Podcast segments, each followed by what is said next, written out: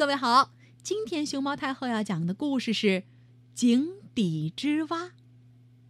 关注微信公众号“毛妈故事屋”和荔枝电台“熊猫太后摆故事”，都可以收听到熊猫太后讲的故事。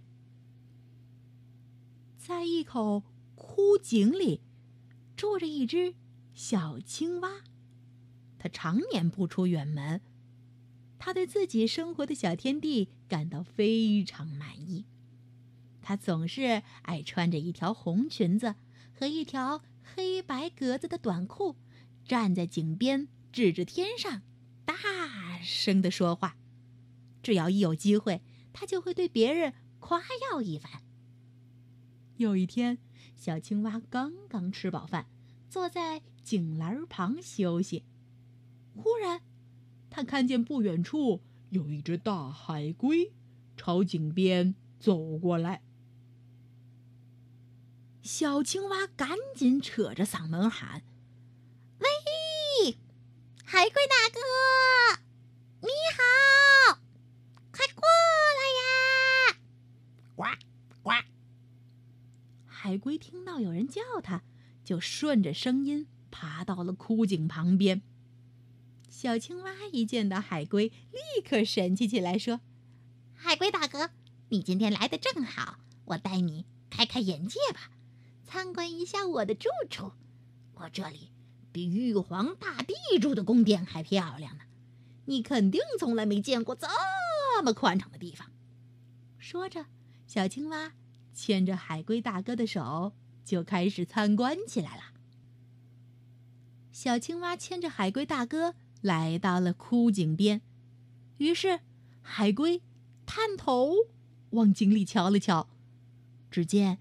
浅浅的井底积了一汪长满绿苔的泥水，一股扑鼻的臭气把海龟熏得，哎呦哎呦，差点晕了过去。海龟捂着鼻子，嘣嘣，赶紧往后退了两步。不过，小青蛙根本没注意到这些，它还挺着大肚子继续吹嘘着：“住在这里太享受了。傍晚，我跳到井栏上乘凉。”夜里，我钻进井壁的窟窿里睡觉。我想游泳就游泳，想洗泥浴就洗泥浴，嗯，还能搓泥搓泥。嘿嘿，你说那些螃蟹、蝌蚪什么的，怎么能跟我比呢？嘿，呱呱！青蛙喷着唾沫星儿，越说越得意。你瞧，这么一大口井，都是我一个人的。我爱怎么样就怎么样，我生活的。有乐趣啦，海龟大哥！哦，难道你不想进去参观一下吗？看到小青蛙这么热情好客，海龟不好意思推辞，于是他忍住井里扑鼻的臭气，想爬进去。可是他的左腿儿只能伸进井口大半截儿，右腿的膝盖也被窄小的井栏，哎呦，卡住了。海龟费了半天劲儿，好不容易才把腿儿从狭窄的井栏和井口中弄出去。海龟问青蛙：“你听说过大海吗？”青蛙摇了摇头。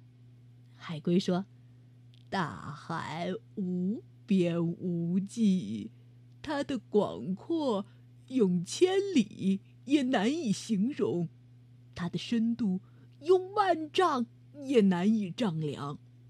据说大禹做国君的时候，十年中有九年都发洪水，海水也没有加深；商汤统治的年代，八年中有七年都干旱，海水也没有减少。海是这样大，所以。时间的长短、旱涝的变化，都不能让它的水量发生明显变化。海龟继续说：“青蛙妹妹，我就生活在大海中。你觉得，大海跟你住的这口枯井比起来，哪个天地更开阔？”更有乐趣呢。青蛙听了海龟对大海的描述，吃惊的瞪着圆圆的眼睛，满脸涨得通红，半天也说不出一句话来。井底之蛙出自《庄子·秋水》。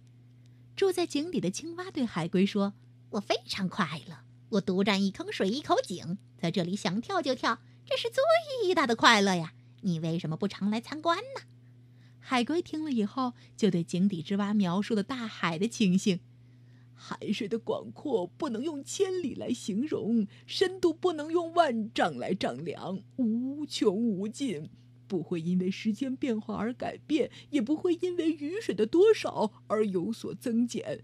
这就是无限广阔的大海的快乐。青蛙听得惊呆了，终于意识到了自己的渺小。井底的蛙只能看到井口那么大的一块天。井底之蛙这个成语用来比喻见识短浅、思路狭窄的人。